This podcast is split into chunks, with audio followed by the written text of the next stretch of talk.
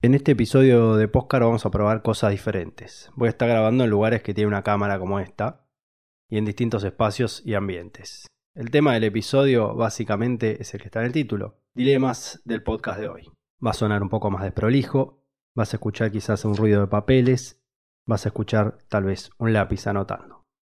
Quiero probar algunas cosas y también pensar y plantear algunos dilemas del podcast de hoy sin hacer futurología, sino justamente pensando la situación de cosas que tenemos, las tendencias, las modas, algunas modificaciones que vienen ocurriendo últimamente y plantear aquí dudas, preguntas, decisiones que debe tomar el podcast hoy y probablemente a futuro. Ahí sí hay un factor de mirada hacia adelante, con eje siempre en América Latina y un poco en España. La verdad que España está produciendo y generando una industria y un mercado con mayor circulación de dinero, de anunciantes, de empresas, que se está despegando un poco de lo que pasa en algunos países de América Latina. La salvedad sí tiene que ver con no hacer un análisis centrado en datos y en lo que pasa en el podcast de Estados Unidos o el podcast angloparlante, que es bastante diferente a lo que pasa en otras latitudes y es algo bastante evidente, pero creo que siempre estamos mirando estadísticas y cuestiones y tendencias del podcast de Estados Unidos que no tiene absolutamente nada que ver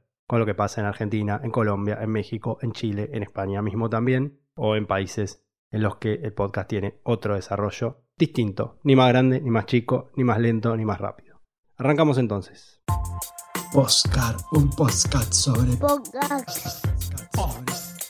Quizás se van a escuchar también perros, un ruido de mate, alguna cosa. Voy cambiando de ambiente, pero bueno, este episodio de Postcard es sobre los dilemas del podcast de hoy y el primero que se me ocurre es audio o video. Decidí llamarlo así, cortita la cosa, para ir explayando un poco cuáles son las dos posturas que se me ocurre establecer a partir de si el podcast va a ser solo audio, como lo conocimos hasta ahora, los últimos años, o si se va a convertir en una experiencia de audio y video, que para mí se parece bastante a YouTube, pero bueno, eh, hay gente que dice lo contrario. Con esa gente también la idea es establecer un diálogo conceptual, no en este podcast, pero sí dejar plantada la pregunta para hablar quizás más adelante en otras instancias, porque eh, hay momentos en los que se hacen anuncios y algunas plataformas, pienso en Spotify, que anunció algunas versiones de video podcast y resulta que esos lanzamientos son muy similares a lo que se ve cuando algún podcast sube sus cosas a YouTube. Y si no hay una novedad, ¿cuál es la novedad? Digamos, que aparezca algo que ya existe en otra plataforma más exitosa, más usada, más fácil de acceder, más cómoda para las personas, pues está todo bien con hacer negocios, pero el punto es que las personas consuman los productos, consuman los podcasts, miren los video podcasts. Y si eso no ocurre, porque uno va a una aplicación de audio a escuchar, bueno, es bastante lógico lo que estoy planteando y me parece que no escapa de cierta sensatez. Y no quiero decir sentido común, porque me parece una pavada empezar a fundamentar ideas en sentido común, que es el menos común de los sentidos. Ahora te explico qué es, qué es un video podcast. Los video podcasts son episodios de todo tipo de contenidos grabados en audio y video y transmitidos a través de internet. Estos episodios son algo parecidos a un programa de radio y pueden tener diferentes formas como entrevistas o programas. Esto es un video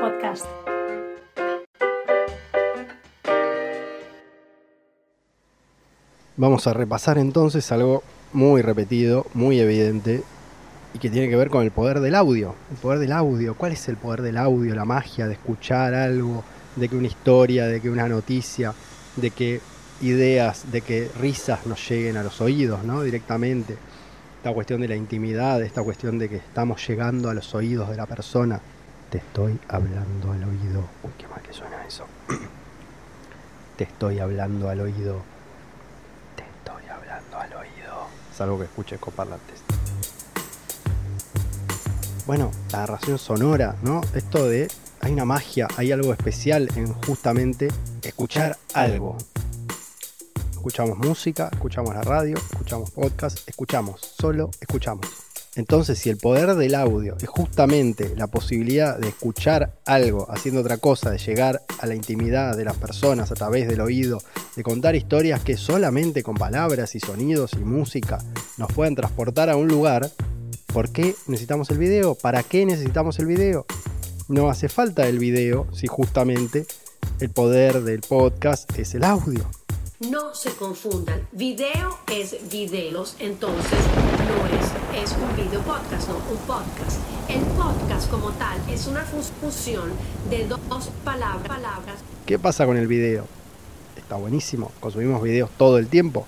Consumimos en un hilo de Twitter, consumimos en WhatsApp, consumimos en todas las plataformas de streaming que pagamos para ver series y películas. Hay que mirar, capta toda nuestra atención.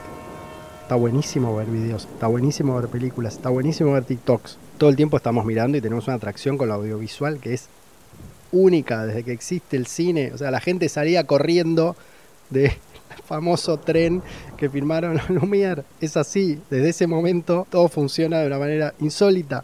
Nos encanta mirar cosas. Ahora hay momentos en los que queremos solamente escuchar, no tenemos ganas de mirar, estamos bombardeados por videos y cuestiones y ahí está el poder del audio. ¿Qué pasa con un contenido hecho como video podcast? Nunca va a estar solo el micrófono. Ya aparecen las cámaras y las personas que lo hacen empiezan a mirar a la cámara, la cámara empieza a jugar. Es un contenido audiovisual, punto. Es una cuestión técnica, es lógico que si hay una cámara vayas a hablarle a la cámara, empieces a levantarte del micrófono, a moverte. Ahora, eso no es un podcast de audio, eso no es el sonido que estamos acostumbrados a escuchar. ¿Podés consumir video podcast? Sí. ¿Podés hacer video podcast? Sí pero se llama, para mi gusto, YouTube, o lo que quiera llamarlo, también es una plataforma, etcétera, es una marca, es una empresa de Google, bla, bla, bla. Pero está metido en la cultura humana hace años, es parte de la vida de las personas. Lo mira la abuela, lo mira la tía, lo mira el nene de tres años, lo miro yo, lo miras vos. YouTube es parte de la vida, había otras plataformas de video antes, perdieron la batalla, Game Over, ganó YouTube. ¿Es un problema? Sí. ¿Se puede resolver hoy? No, básicamente hay que vivir con lo que tenemos. Y también ocurre que los formatos y estilos, cuando hay una cámara, cuando hacemos un contenido en video, son de video. Los video podcasts, por lo menos por ahora, se parecen mucho a paneles televisivos, se parecen mucho a las radios que transmiten con una cámara. Hay gente que dice que la radio se arruinó cuando pusieron una cámara. No lo sé realmente. Seguramente no se arruinó, pero sí cambió la experiencia. La gente que pone una cámara y empieza a actuar para la cámara, o sea, es muy difícil no actuar ante una cámara. Te están mirando, están filmando tu imagen a todo el mundo. No podés ir en jogging y buzo agujereado a hacer radio. Sí podés, pero a la larga o a la corta te vas a poner un buzo mejor, te vas a poner un suéter, te vas a poner un pantalón más lindo, te vas a peinar, te vas a cortar la barba, te vas a maquillar. Es así. Lo terminás haciendo no me digas que no, que yo soy un hippie, voy a hacer radio. No, mentira. En algún momento, con el paso del tiempo, terminás adaptándote a la cámara y empezás a mirar la cámara. No hay manera de que los formatos y estilos de los podcasts con video no miren la cámara. Siempre van a mirar la cámara. O sea, es evidente que van a mirar la cámara. Es así, para eso ponen la cámara. ¿Cuál es el problema? De fondo, el más grave que le veo al audio o al video, a la dicotomía entre video y podcast, video podcast y audio podcast, que si vamos a estar en plataformas de video, vamos a meternos en una pileta más grande y vamos a hacer un pescadito muy chiquitito. El podcast más escuchado que se te ocurra, el número uno del ranking de tu país, comparado con el ranking de YouTube de tu país, es completamente irrisorio, ridículo, pequeño, no puede competir. Y en este mundo todos los contenidos digitales competimos. Es así, nos guste o no nos guste, seamos los más locos o los menos locos. Si hay que competir en una piscina más grande, vamos a hacer un pez más chico.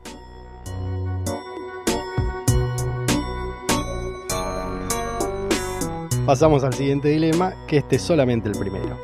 Y vamos a cambiar de lugar. Voy a grabar en otra parte, puede ser afuera, puede ser adentro, puede ser en un armario, puede ser en la calle. Seguimos. Estamos en el apogeo de los podcasts y este video es por si tú quieres grabar en video y audio tu podcast. Yo te lo recomiendo, te recomiendo que lo hagas, que no solo te quedes en puro audio, porque acuérdate que estamos en la era digital, audiovisual, video y audio. Y, Este es un lugar un poquito raro, pero parece que funciona bien para grabar. El dilema que sigue tiene que ver con exclusividad o libertad. Bueno, libertad por ahí es un poco exagerado, pero tiene que ver eh, con alcanzar la masividad o con, bueno, acceso abierto, con ser de libre acceso y con poder llegar a mucha gente, que es lo contrario de la exclusividad, ¿no? La exclusividad es que llegamos a poca gente, somos exclusivos de una vía de distribución y el tema tiene que ver en el fondo con eso en este momento del crecimiento del podcast, con lo que se desarrolla en todo el mundo, con mercados que se van abriendo, con industrias que se van estableciendo, vamos a cerrar puertas, a ponerle candados, a poner muros entre nuestros podcasts y la gente. No hay muchísima más audiencia que alcanzar en este punto, en este momento. Ya creció todo lo que iba a crecer el podcast para que pongamos un contenido en una sola plataforma. Me parece que no es el momento. O sea, este es un podcast en el que vamos a plantear dilemas y en el que vamos a plantear también posiciones, porque dejar las preguntas al aire me parece un poco ridículo. Hay un problema en este dilema y es justamente el de la exclusividad. Estamos en un momento en el que nos vamos a volcar a la exclusividad plena. ¿Para qué? ¿Por qué? ¿Cuál es ese objetivo? ¿Hay que vivir de esto? ¿Hay que trabajar? Sí, aparece una plataforma de podcast que nos ofrece pagarnos por nuestro contenido. Sí, está buenísimo una vía clave para la profesionalización, es una manera de trabajar de esto, pero no puede ser la que elija toda la industria, en la que se vuelque todo el mundo, porque el podcast le falta mucho por crecer. El podcast está en un momento de desarrollo, está subiendo la curva. Se acomodan un poco los números pre-pandemia y post-pandemia, si es que eso está ocurriendo realmente. Y hay una especie también de resaca de la pandemia, le dicen en algunos mercados, sobre todo en Estados Unidos. Pero ¿cuál es el apuro y justamente la necesidad de ir hoy a un modelo de exclusividad. Y no estoy hablando solamente de Audible o de Podimo, estoy hablando de Spotify justamente, que es una plataforma que es exclusiva, es abierta, pero tiene distintas formas de las que nos puede eh, sacar un ingreso como usuarios, como personas que justamente usamos esa plataforma. ¿Se puede escuchar Spotify libremente? Sí, vas a escuchar anuncios y vas a estar financiando tu escucha con eso. ¿Se puede pagar una suscripción mensual para no escuchar anuncios? Sí. Ahora, seguramente, si tus podcasts empiezan a financiarse con contenido dinámico, vas a empezar como oyente a escuchar contenido dinámico, que son publicidades. No solamente existen publicidades dinámicas, por eso hablo de contenido dinámico en general, pero los anuncios dinámicos son una vía de financiamiento hoy importante para los podcasts y que incluso grandes plataformas como Spotify están vendiendo y todas las plataformas de hosting y distribución están implementando en este 2022. El anuncio dinámico es la gran vía de financiamiento en este momento del podcast. ¿Cómo puede llegar el anuncio dinámico a más gente? Distribuyendo los podcasts en todas las plataformas y no en una sola. Obviamente Spotify quiere hacer su negocio y hablo puntualmente de Spotify porque tiene un marketplace, tiene un mercado de anuncios que por ahora funciona solamente en Estados Unidos, en países angloparlantes, pero va de alguna manera esto a crecer y en algún momento va a ser de disponibilidad mundial.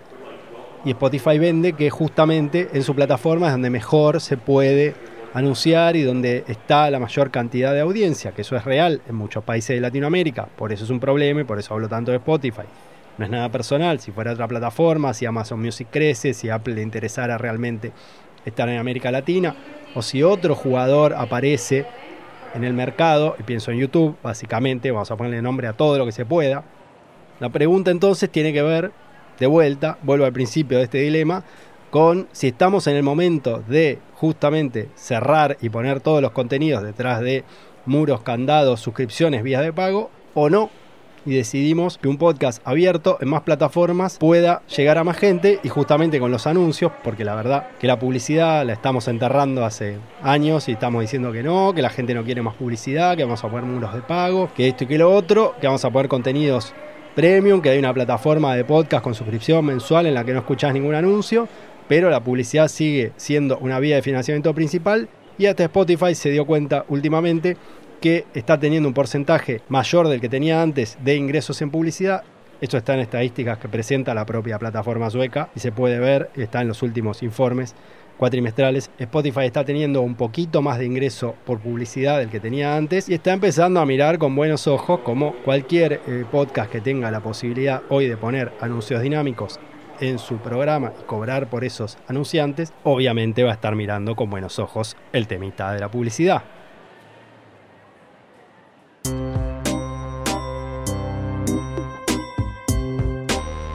Talking about RSS feeds, we're talking about podcasts, we're talking about the technical stuff that goes on behind the scenes that happens when you publish. ¿Qué son los RSS y para qué podemos utilizarlos? Vamos a explicarlo de un modo práctico más o menos qué son los RSS. RSS feeds are a way to eliminate this process by bringing all of the latest content directly to you in one place. Para eso, para solucionar eso, se utiliza el RSS, que es un lenguaje de programación en XML. Está mal, está mal, no, no funciona así. Acabas de encontrar un blog que te gusta mucho. Tiene una información que es importante para ti y además te entretiene. Quieres seguirlo todos los días, leer sus noticias, te interesa y no quieres perderte ni una sola noticia. Te apuntas el nombre y te propones visitarlo todos los días. Vuelves al día siguiente y al siguiente. Otro día encuentras otro blog que también te gusta y lo empiezas a leer. Ya son dos los blogs que lees habitualmente. Luego tres, cuatro. Cada vez te resulta más difícil leer todas las webs que te interesan. Con tanta web, ahora pierdes demasiado tiempo poniendo en el navegador todas las webs que quieres leer, por lo que al final terminas leyendo solo uno o dos blogs que te interesan. ¡Qué lástima! Con tanta información buena e interesante que hay, y te preguntas, con tanta tecnología, ¿no habrá una mejor forma de seguir las noticias de estas webs? ¡Claro que la hay! La solución son los lectores de noticias RSS. Son muy fáciles de utilizar. Primero tienes que elegir un lector RSS. Esta la grabamos afuera, así que vamos a ser un poco más breve porque es invierno y está bastante fresco. Tiene que ver con Spotify o el RSS. O sea, básicamente seguimos con Spotify, algo muy propio y muy centrado en América Latina, porque Spotify tiene una gran presencia y un porcentaje de mercado apabullante, casi total, prácticamente en muchos países. No tiene competencia y hay gente que simplemente escucha podcasts en otros en otros sitios, en otras plataformas, a de otras vías, por costumbre, pues ya lo hacía de antes, pero obviamente son porcentajes muy pequeños de audiencia. ¿Por qué digo Spotify o el RSS? ¿Por qué planteo esa división? Porque bueno, el feed RSS es una tecnología vieja, básicamente existe desde hace muchísimos años con los blogs, desde tiempos en que la internet era muy muy recién nacida, recién existente y nos viene acompañando desde ese momento. O sea, es una tecnología vieja, pero eso no quiere decir que no funcione, que no haya traído hasta aquí el podcast y que haya que eliminarlo. Spotify obviamente quiere llevar agua para su molino. Hace un tiempo que en Anchor, en Anchor, no está disponible el RSS, el feed RSS por default, por definición, sino que hay que solicitarlo, hay que pedir que distribuyan otras plataformas. En muchos casos, como en Argentina, por ejemplo, o en otros países de América Latina, no hace falta, desde el punto de vista de la producción, estar en otras partes. Con estar en Spotify alcanza, porque allí está la gente. Entonces, básicamente, lo que pasa es que mucha gente produce, dice estamos en Spotify, nos escuchan, listo. ¿Qué pasa en el futuro cuando esto no sea negocio para Spotify o cuando haya otra plataforma en la que más o menos esté un porcentaje de gente similar escuchando? No lo sabemos, van a tener que resolver ese asunto.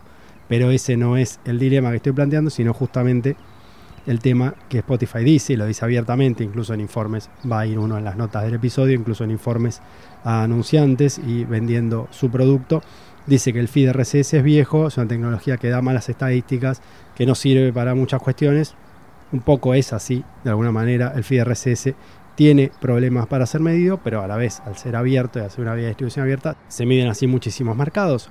Que las estadísticas de podcast son malas y hay que mejorarlas, sí, pero hay estándares de estadísticas para ello y hay que estar adheridos a ellos y justamente participar de esas mediciones con feed con estadísticas abiertas. ¿Cómo no va a estar Spotify en contra del feed si su juego es no proveer estadísticas y al final no sabemos si los números que ellos dicen que son buenísimos y el crecimiento y la audiencia comentan en todos los países son así o no, porque los datos no son abiertos. Es como, bueno, un gran, una gran venta de publicidad, ¿no? Así funciona publicidad del origen de los tiempos. Yo te vendo que tengo una cantidad de gente que me consume, bueno, vos vendeme tus anuncios que salen un montón de plata. Imagínate anunciar en Joe Rogan si el tipo tuviera los millones de oyentes que tienen, o al doble, o por la mitad, digamos, ¿no? Partamos de la base de lo que sabemos, que es que una cantidad de gente escucha ese podcast y es el más escuchado del mundo, a veces sí, a veces no, por suerte, ¿Qué pasa si esos números no son así o si son mayores o menores? No lo sabemos realmente porque son números supuestos y que no están abiertos al público. Así que para mejorar las estadísticas, por un lado necesitamos que el feed RSS siga existiendo y por otro, estaría bueno que Spotify muestre abiertamente sus números y sepamos qué es lo que vemos en los charts, qué es lo que vemos en los rankings y estaría buenísimo trabajar en el desarrollo del RSS 2.0 que se está desarrollando hace tiempo y que tiene un montón de mejoras y que sirve muchísimo a los podcasts porque es información y porque es distribución abierta, que eliminar el feed RSS porque es una tecnología vieja y no sirve y bla bla bla. Pasamos a la siguiente, me voy adentro porque acá está bastante fresco para seguir grabando.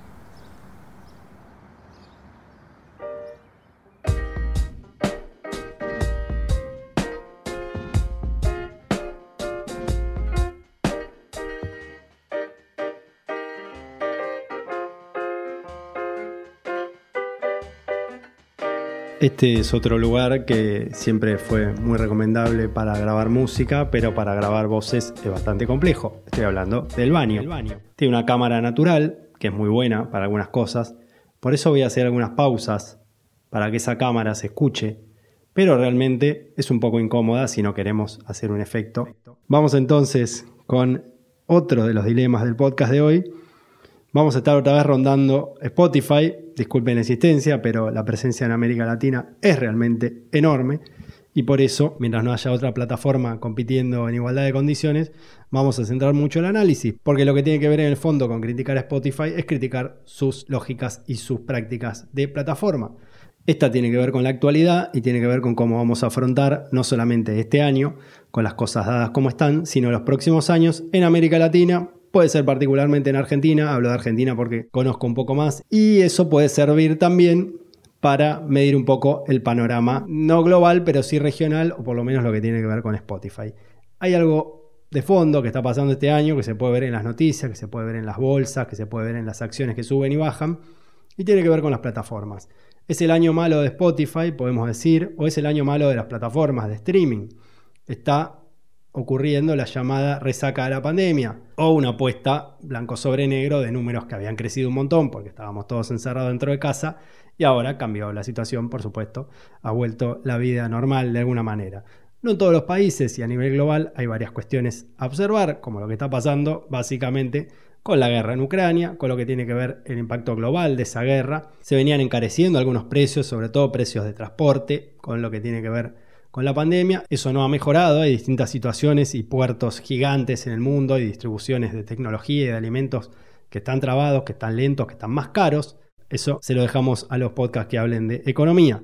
Aquí estamos hablando del año malo de Spotify ¿Qué tiene que ver con todo esto? Bueno, el año malo de Spotify implica que han bajado las acciones. ¿Por qué? Porque la empresa dijo que iba a crecer alcanzando una cantidad de usuarios que no alcanzó. Lo mismo le pasó a Netflix. Esto no es de una sola plataforma y no es exclusivo de Spotify.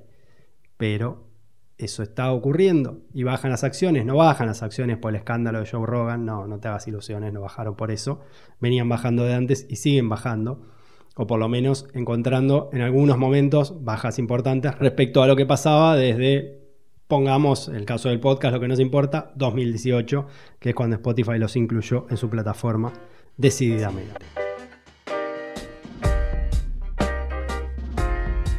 ¿Qué pasa con el año malo de Spotify? ¿Qué vamos a hacer con el año malo de Spotify? Bueno, en 2021 Spotify se lanzó en Argentina decididamente a financiar una docena de podcasts. Muchos de esos podcasts terminaron y no van a volver, otros van a renovar, pero aparentemente la presentación de nuevos proyectos, de nuevos podcasts para este año no estaría abierta porque no hay plata. Y esto va a pasar seguramente en muchos países. En un mundo en crisis es algo a tener en cuenta, no estamos en una burbuja, quizá la burbuja del podcast es otra cosa, pero no vivir aislado del mundo y Spotify está teniendo su año malo. Puede ser uno, puede ser dos, puede ser tres, no lo sabemos. También es bastante malo para Netflix y para otras plataformas. Tomo dos casos muy conocidos y muy utilizados en Argentina, en América Latina y en buena parte de los países del mundo de donde puedes estar escuchando este podcast.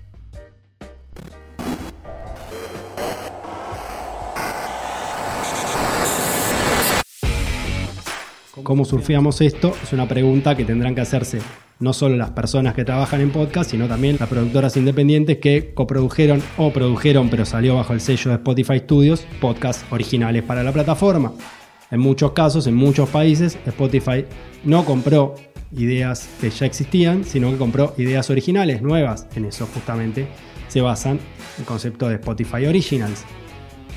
¿Cómo se soluciona? Que Spotify este año, entre comillas este año, porque estamos hablando de que no van a financiar proyectos para este año, eso quiere decir que en la segunda mitad de este año no va a haber una avalancha de podcast en Argentina, por ejemplo, como hubo en 2021, y probablemente si la canilla se cerró, no sabemos si se va a volver a abrir para 2023. Digamos, un problema que puede ser de mediano o corto plazo, pero que se puede convertir en algo un poco más extenso y en una problemática más grave, más profunda de cara a los años por venir. Digamos, Spotify apareció el año pasado, en 2021, poniendo mucha plata en el mercado argentino y eso este año no va a ocurrir. Es un problema que tenemos y el que tenemos que mirar de frente y al que las productoras y las personas que trabajan en podcast en Argentina y en América Latina van a tener que sentarse a resolver.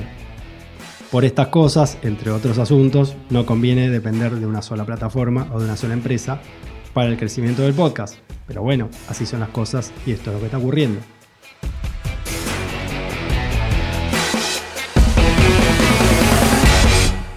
Cerramos este dilema y pasamos al siguiente espacio de grabación, espacio y momento, porque acá en el baño hay un eco bastante particular.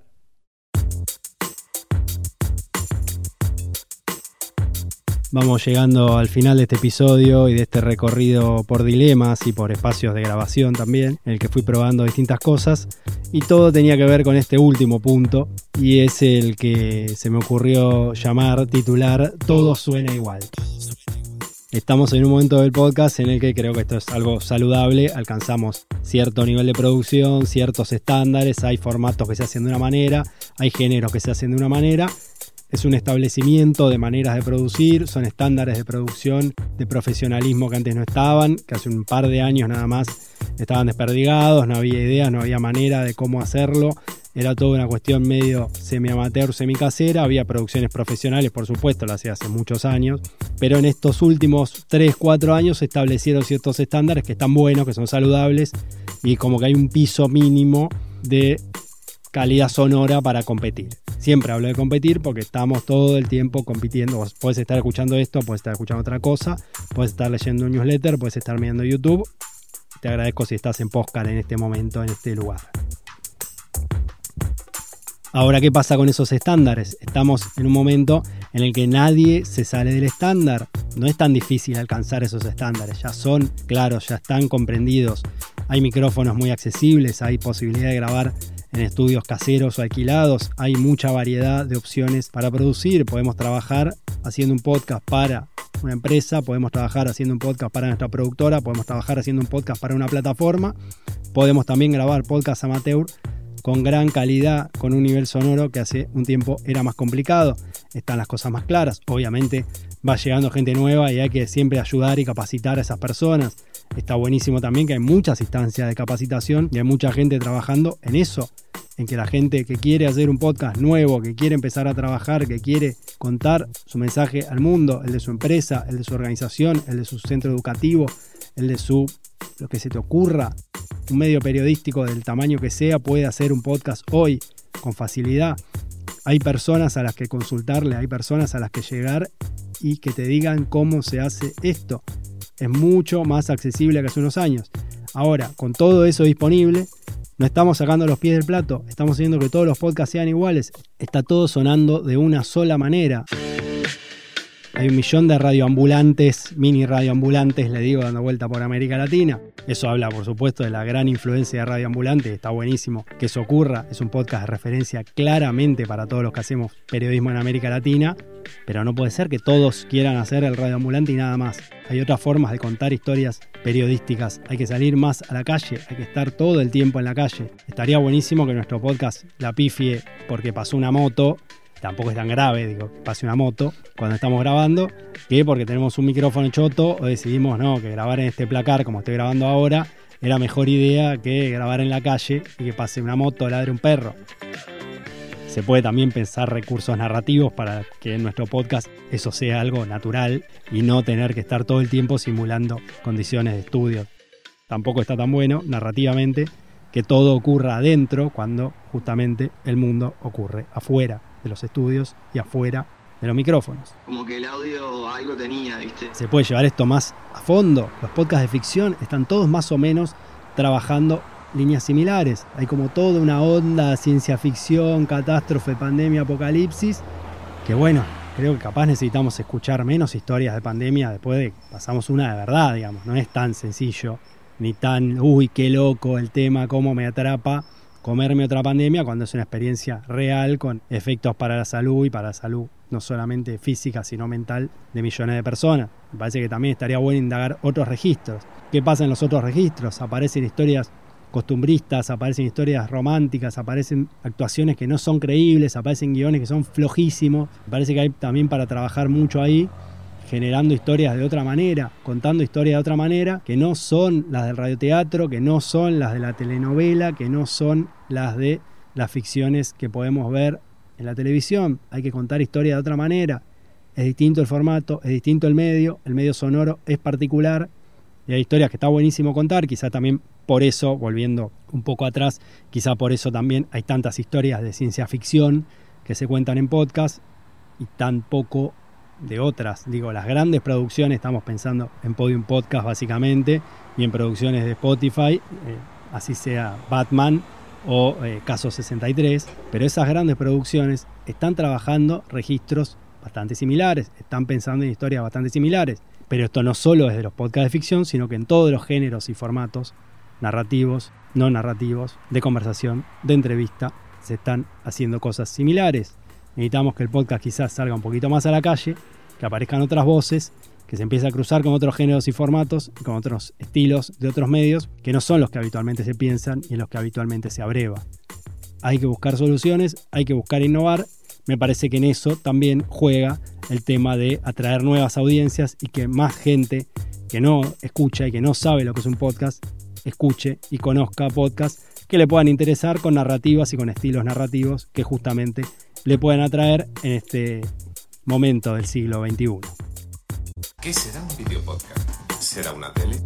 No, pero no me entendiste. ¿Será una radio? Chao y hasta entonces. Cerramos así este episodio en el que fuimos repasando distintos espacios y distintos lugares de grabación, a la vez que este postcard dejó planteados algunos dilemas del podcast de hoy. Como decía un famoso humorista, estos son mis dilemas, si no les gusta, tengo otros puede ser que haya una segunda parte de este episodio. Gracias. Vamos a los créditos que van a estar grabados, por supuesto, en otro espacio, momento y lugar. Un video podcast es un medio de comunicación que puedes utilizar de una manera sencilla, rápida y en cualquier lugar. El guion, la voz y los problemas de dicción, además de la edición sonora, las hago yo, que vengo a ser Pablo Fischer también hay voces y ruiditos que aparecen en cada episodio. Podés seguirme en Twitter, arroba escucha podcast, esa es la única red social que uso. También te invito a suscribirte al newsletter de reseñas de podcast en español en escuchapodcast.com. Recuerdo que antes era .net y ahora tenemos el .com, así que date una vuelta por escuchapodcast.com. Para saber cuándo salen nuevos episodios de Postcard, puedes darle seguir en las aplicaciones de podcast que uses. Te recomiendo activar las notificaciones, la campanita, así te avisa cuando sale cada episodio. No sale muy seguido, así que está bueno que aparezca así, pling, la notificación. Se agradecen las reseñas y estrellitas que puedas darme, pero sobre todo si le contás a alguien que este episodio te gustó, en caso de que te haya gustado, y si lo compartas, también puedes contarme qué te parece en redes sociales. Postcard, un podcast sobre podcast, es una producción de Escucha Podcast con el apoyo de Rombo Podcast.